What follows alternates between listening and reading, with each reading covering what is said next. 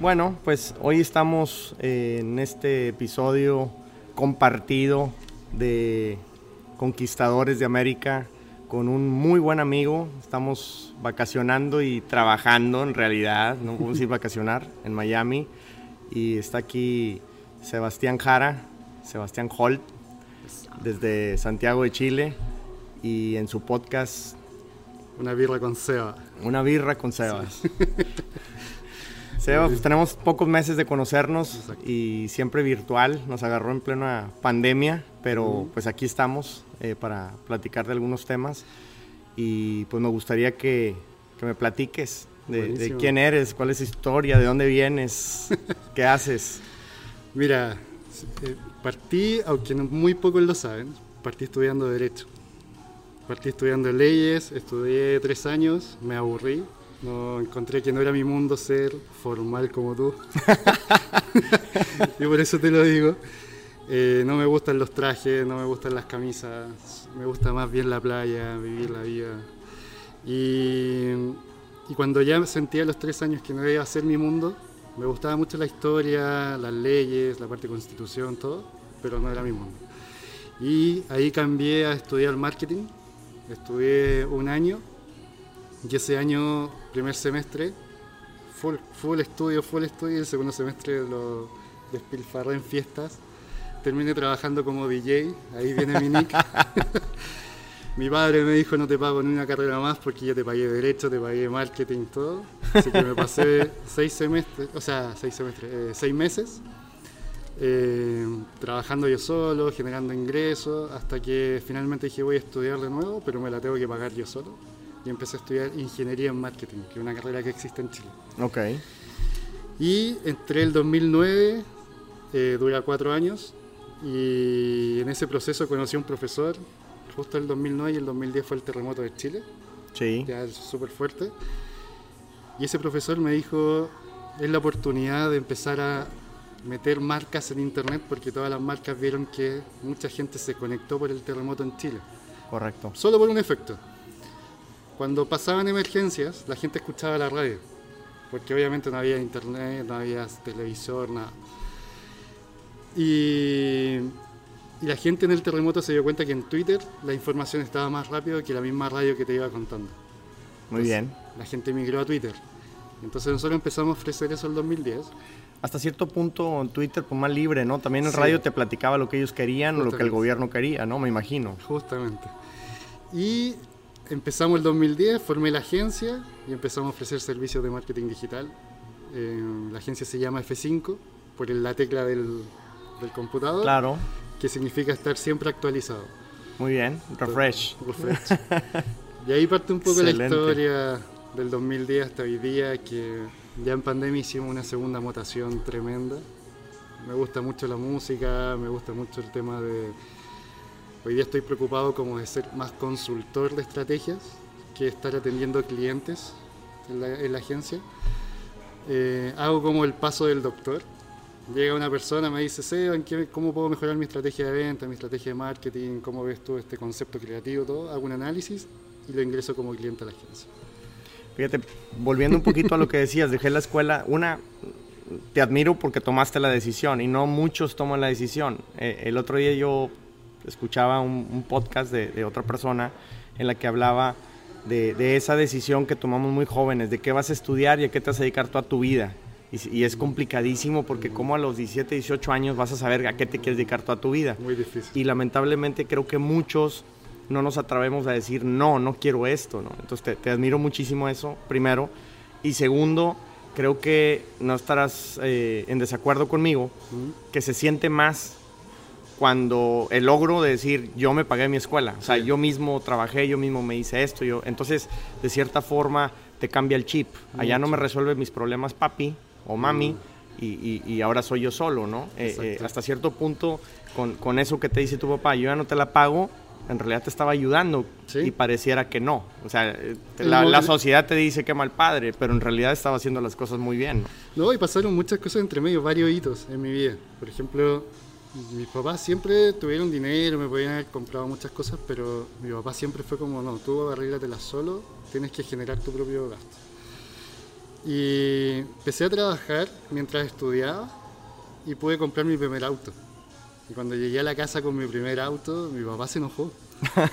y se enojó porque me dijo, no se enojó por haberlo comprado, sino se enojó por no haberlo invitado a estar en ese primer paso. Uf, claro, un éxito en tu, en tu vida yo le dije, mira, esto no es mal, no, no, te lo tomes a mal, pero es parte de mi propio logro. Y mi propio logro es llegar a la casa aquí y decirte, mira, me compré mi auto. Claro. Y ahí como que él lo entendió, dijo, ah, bueno, yo soy también causante de este, de este despegue que estás teniendo. Exactamente.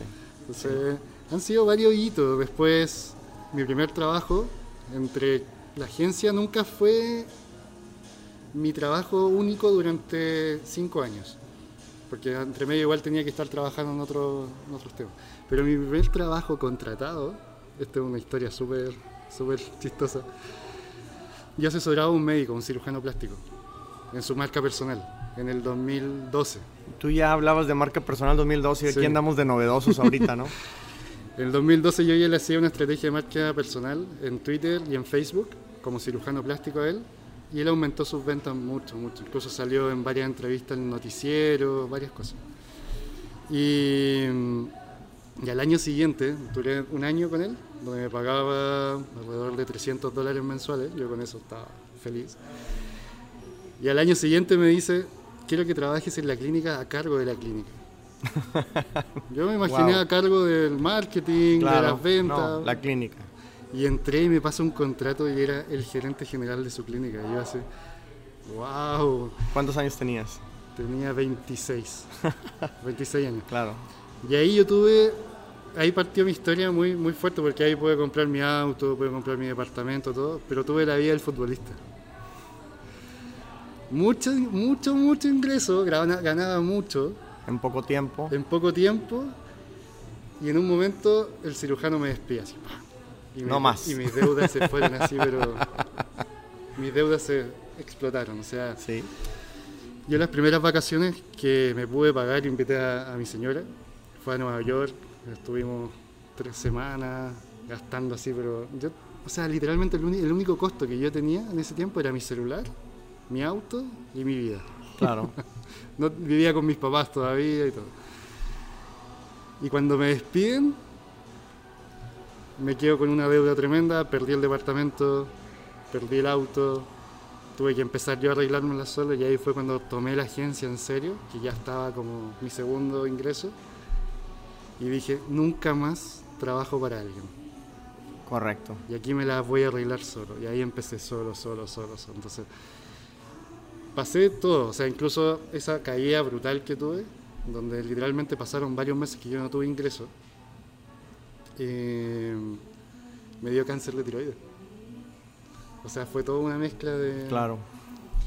Ya tuve el cáncer, se mejoró todo y empecé a poco. Y me acuerdo que las primeras cosas que empecé a vender nuevamente fueron envíos de mailing con MailChimp. Sí. y ahí empezó mi vida y empecé a ver el tema de, Google, de Instagram, de las redes sociales, de todo esto hasta lo que llego, llego acá. Increíble. y ¿Tú soñabas que te ibas a dedicar a esto? O sea, ¿alguna vez lo pensaste? No. El camino te va llevando, ¿no? Te va llevando y uno tiene que ir viendo las oportunidades. Eso es lo único que aprendí con todos estos años. Si uno no ve la oportunidad, o sea, estar nosotros hoy día conversando, gracias al Mastermind fue una oportunidad que yo dije, ok, vamos a ver qué pasa. Tienes que tomar riesgos y hacer apuestas, ¿no? En la vida, en, en, tu empleo, si eres empleado, en tu negocio, si, si tienes negocio y, tomas esos riesgos, muchos no te salen, seguramente tienes muchos, fracasos en la vida, eh, eh, eh, errores, obstáculos que no podemos brincar, pero hay un aprendizaje, ¿no? Y entonces eso te va fortaleciendo para, para el futuro, ¿no? Y, te va haciendo una mejor persona primero y, segundo, pues obvio, en el negocio te, te, te, va yendo mejor, ¿no? Te ayuda mucho. es definitivo. Pero ese riesgo es importantísimo y hay muchos que no queremos tomar el riesgo, nos da miedo tomar el riesgo, ¿no? A mí me pasa que mientras más miedo me da ahora, cuando me, proponen algo, mientras más miedo siento, más me voy a lanzar. en serio. Eso aprendido con ya con todos estos 10 años que llevo locura de negocio y un montón de cosas. Le digo Vale, Vale, vamos. O sea, estoy sintiendo tanto miedo en el estómago que digo que esto va a ser demasiado bueno. Sí. Y me lanzo. Sí.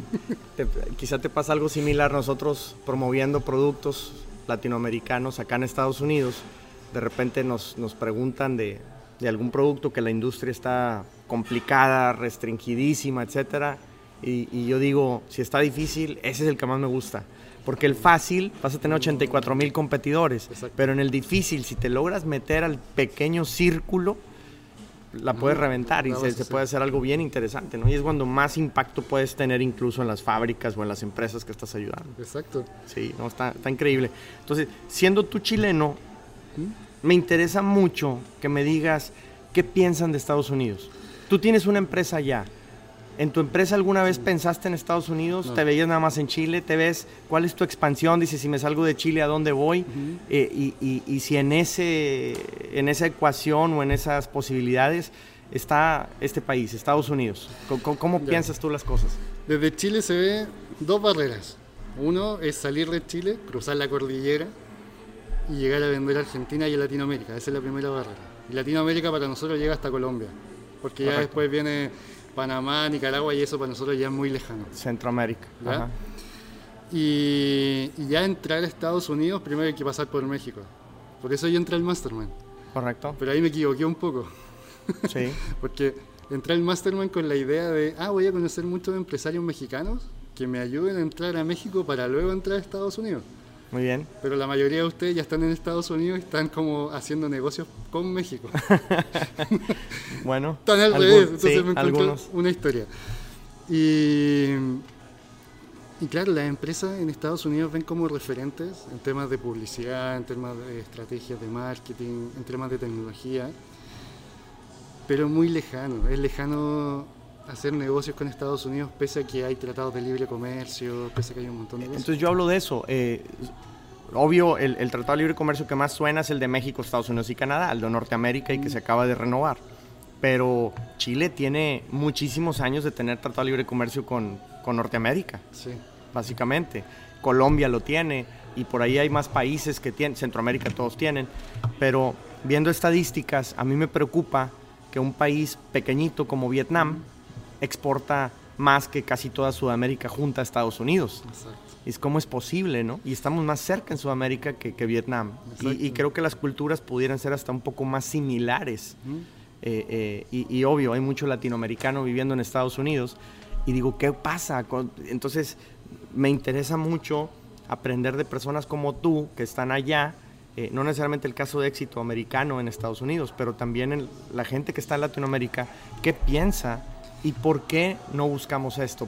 ¿Cuáles son esas barreras para saber si juntos, de alguna manera, podemos empezar a tumbar una que otra? para tratar de abrir una brecha y empezar a, a- a penetrar más este, este gran mercado. Yo creo que la primera barrera, la que uno psicológicamente le pasa es el idioma. ¿Ya? Y algo que me ha pasado a mí. Eh, dentro de los primeros viajes que hicimos a Estados Unidos, veníamos con la mentalidad de que vamos a hablar todo el día inglés, inglés, inglés. Y a las dos horas nos dimos cuenta que todo el mundo habla español acá. Bueno, ya somos muchos. Sea, demasiado. Estoy hablando hace cinco años atrás, cuatro Claro. años atrás. Y hoy día me sigue pasando. Seguimos viajando, seguimos conociendo otras ciudades. Ayer me enteré que Houston hay muchas personas que hablan español. Y para mí ir a Houston, donde estás viviendo tú, Sí. yo me imagino una ciudad llena de gringos. Eh, Pero- poco a poco se ha ido volviendo una ciudad muy, muy hispana, como Muy nos dicen hispana. acá, se habla mucho español. Houston en particular es la ciudad más diversa del país, se Ya. habla- es donde más idiomas se habla en el país.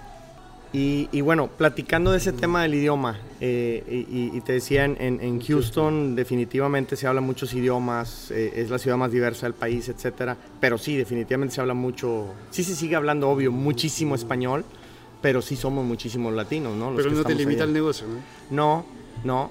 Eh, de hecho, uno de nuestros negocios, el primero que abrimos en Houston, el 90% del tiempo con empleados y clientes se habla en español. Y Entonces, eso, eso no lo sabemos ya. es correcto. Y eso creo que es la primera barrera que te, ya te genera más interés en venir acá. Sí. Yo, por ejemplo, hoy día estoy tratando de hacer negocios acá y me estoy dando cuenta que hay mucha gente que habla el mismo idioma. Yo hablo inglés, pero me cuesta hablarlo. Lo entiendo, pero no me cuesta responder. Es que seguramente te pasó o te pasa como a mí cuando en México aprendía yo eh, perdón, inglés. Y pues sí, te enseñan un inglés en la escuela, mas no necesariamente es el que se habla acá. Exacto. Entonces es, es hasta cierto punto muy formal el inglés que nos enseñan a leer, escribir, antes que hablar y, Sí. y- y- y leer. Y entonces ahí entramos con un problema, ¿no? Eh, eh, eh, o escuchar más bien.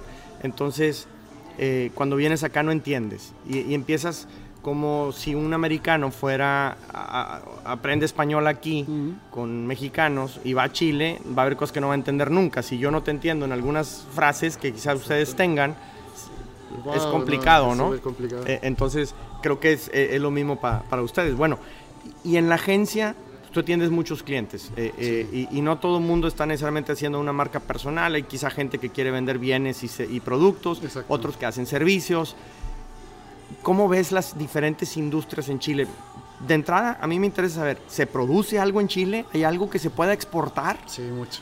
¿O, o es solo minería? Porque No. es famoso por la minería y, bueno, ¿hay algo más? Mira, lo que más se exporta a China, porque también tenemos un tratado de libre comercio con China, es todo lo que es fruta, verduras, todo lo que son productos vegetales. ¿Ok? También se exporta mucho vino, Claro. ¿ya?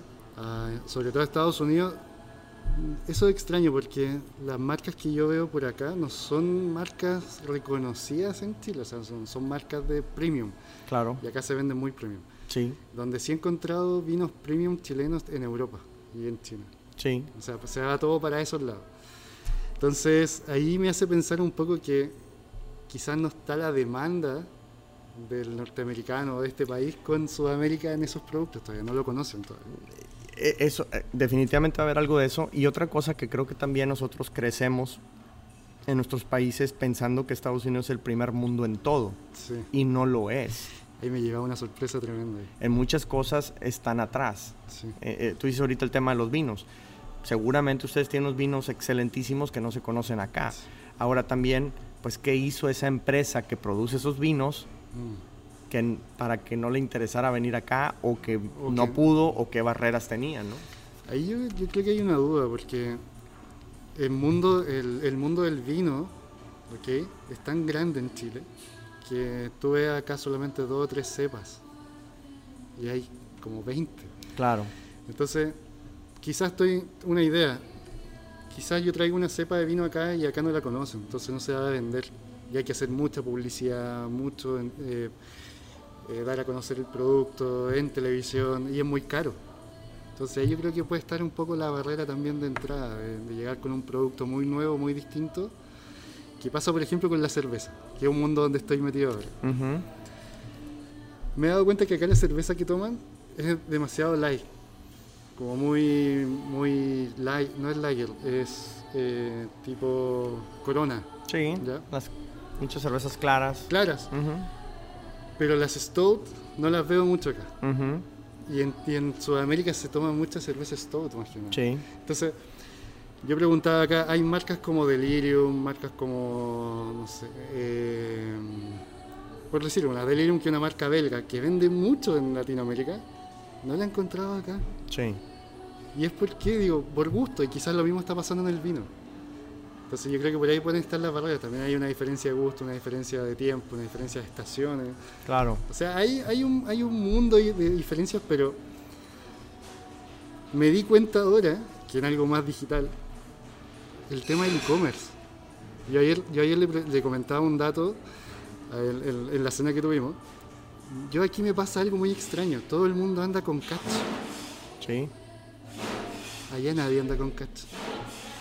O sea, yo fui a la cena, dejé el auto y ya te están pidiendo una propina. Y es muy normal que yo saque un fajo y de una... Eso no existe. ya. Claro. Entonces ya hay un cambio como de... A mí me cuesta andar con una billetera. Yo solamente ando con el celular, pago con el celular y una tarjeta y listo, y se acabó eso. Claro. O el e-commerce.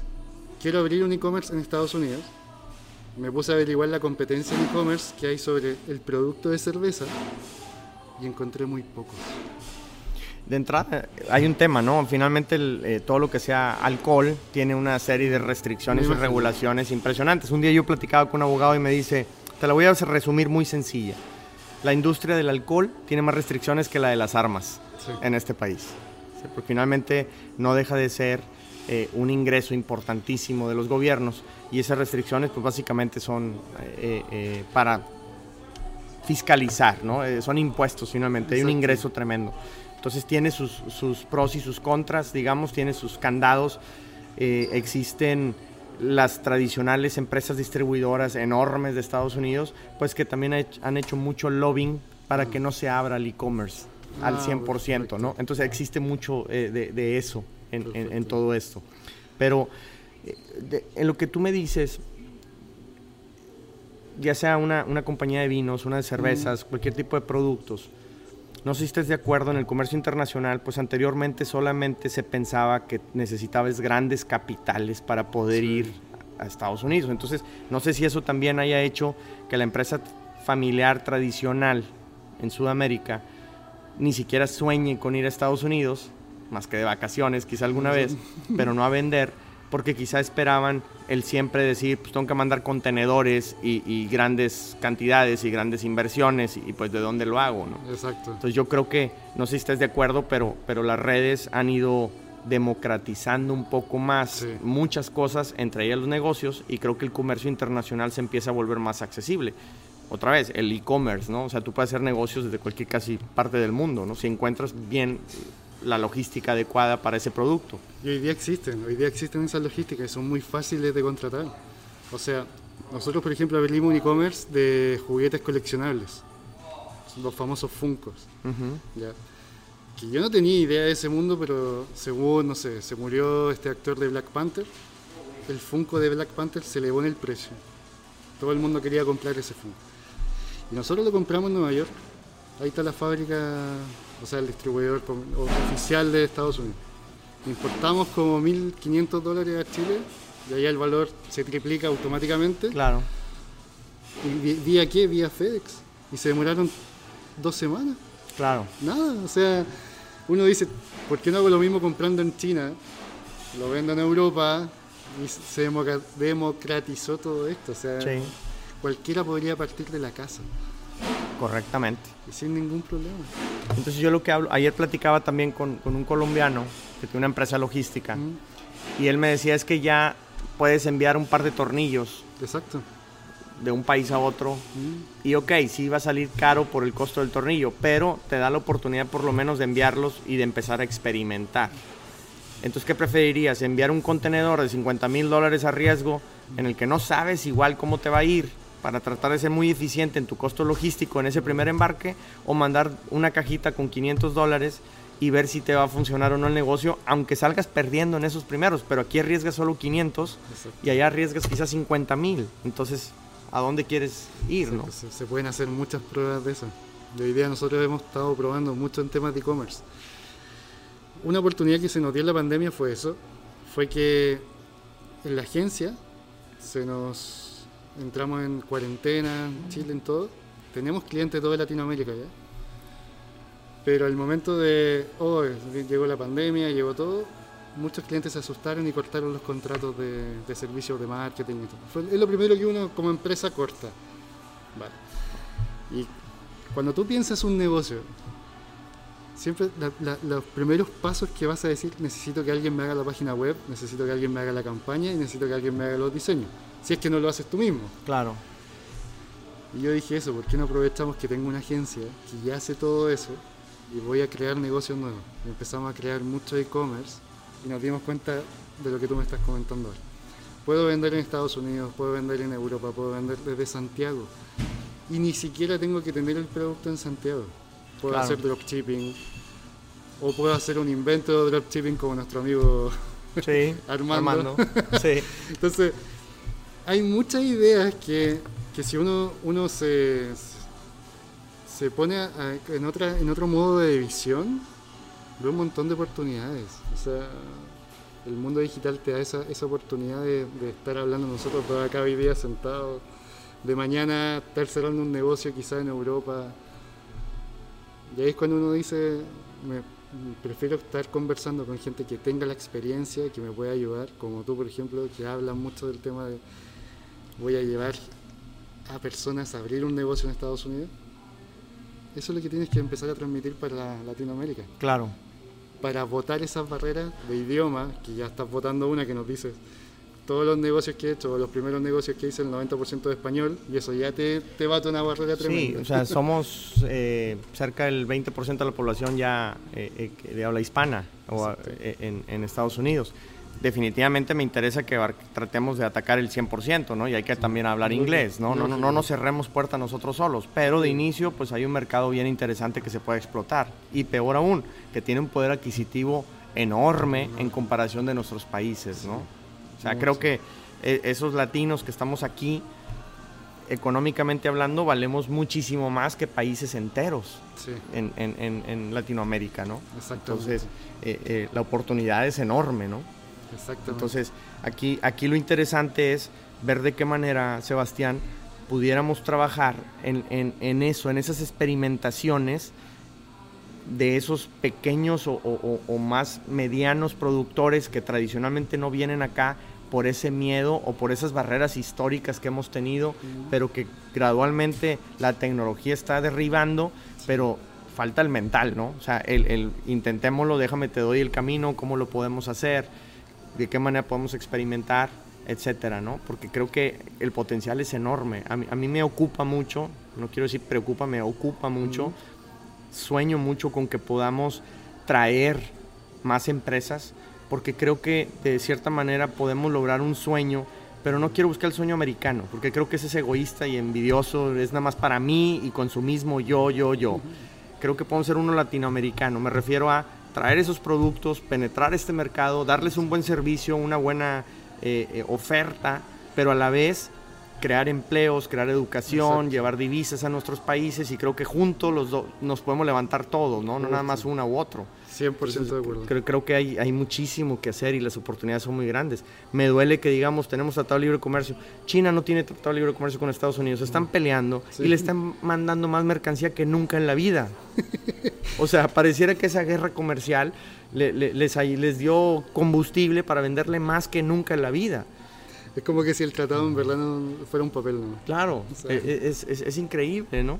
Entonces, eh, México tiene la historia de sí, es el segundo socio comercial de Estados Unidos, etcétera, pero ¿quién lo utiliza? Las grandes compañías solamente, la pequeña y mediana empresa, ¿dónde estamos?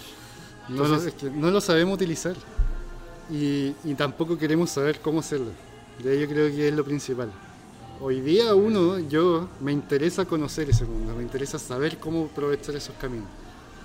Y por eso me metí en estos cursos, quiero aprender de todos, quiero ver cómo lo hacen, de qué hablan.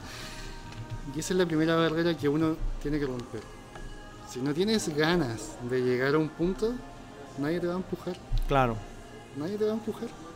Y eso es lo más importante de todo. Sí, tenemos que salir de un área de confort, ¿no? Y, y, dejarnos de excusas. Ahorita, el otro día estaba hablando, en, estamos en, en principios de diciembre y te aseguro que nadie se acuerda cuáles eran sus metas a principios de año.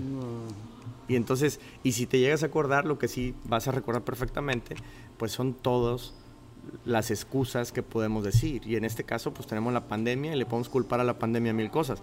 Tú arrancaste un montón de operaciones nuevas a raíz de la pandemia que quizá no las hubieras arrancado si no pasa. Jamás.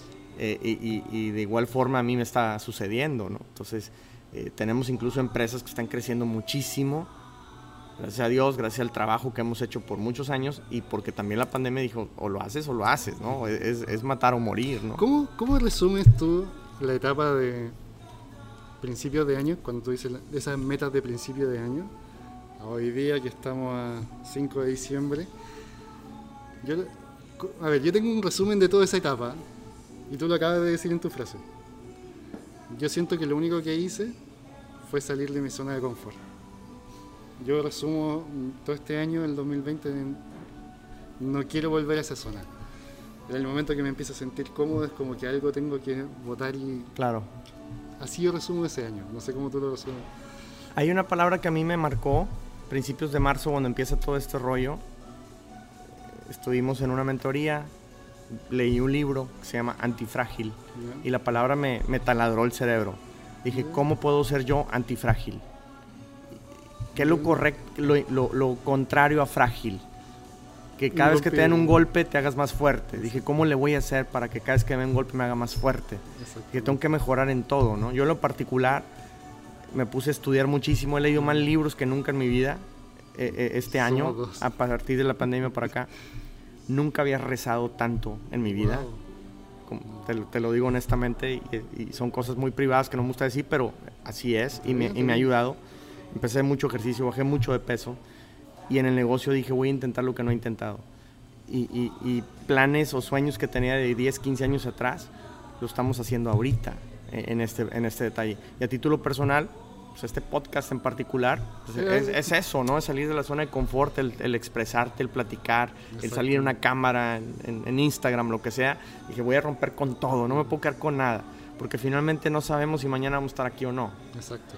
Y, y me interesa o me preocupa, ahí sí, muchísimo, que si un día me muero, alguien se acuerde de mí trascender, dejar un legado. Esa palabra trascender me, me, tiene desde hace muchos años así, ¿no? Entonces creo que ya no es tan importante en lo particular, en mi persona, un tema económico para que seas una persona exitosa. Yo creo que una persona exitosa es la que trasciende de una manera u otra. Y entonces creo que por ahí me, puse a trabajar mucho en eso. Y a principios de año sí puse metas y, aparentaba ser un año como cualquier otro.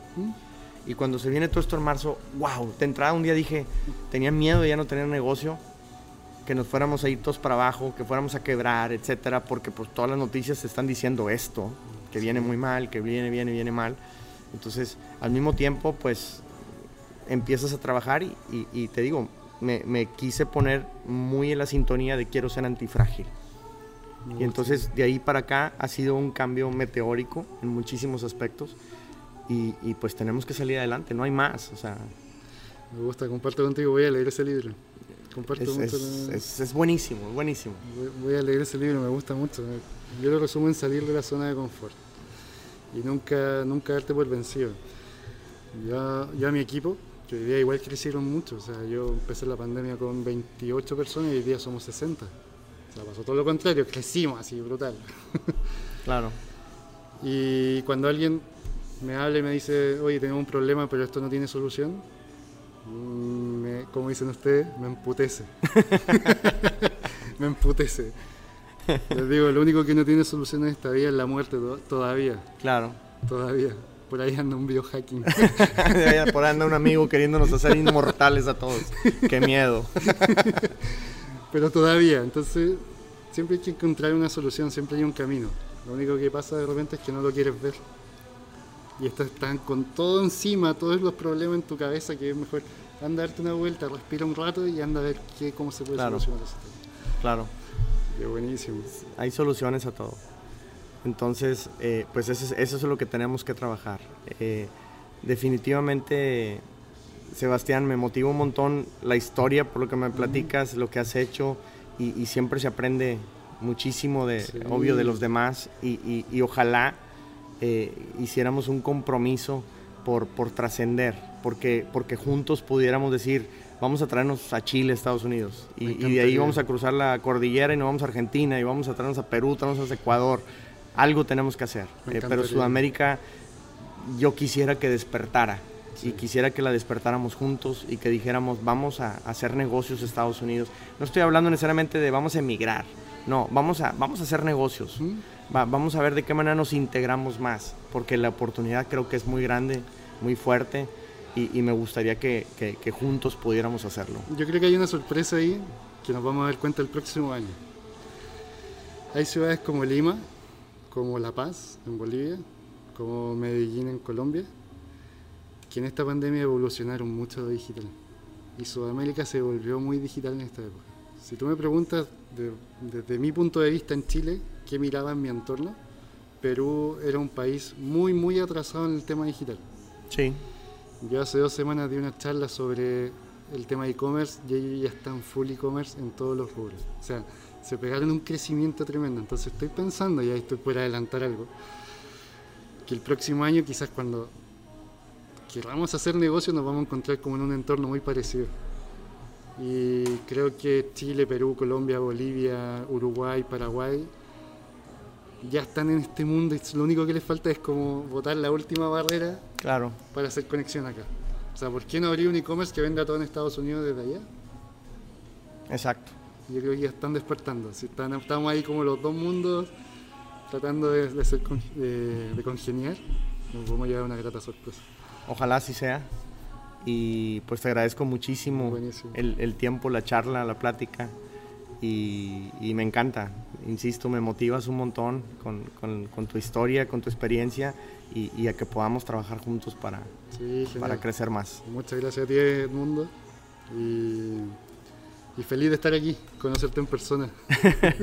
Por fin se nos hizo. Era, era puro digital, ahora sí. Sí. que andamos en puro digital, pero sí existimos, no somos hologramas. Nos- exactamente.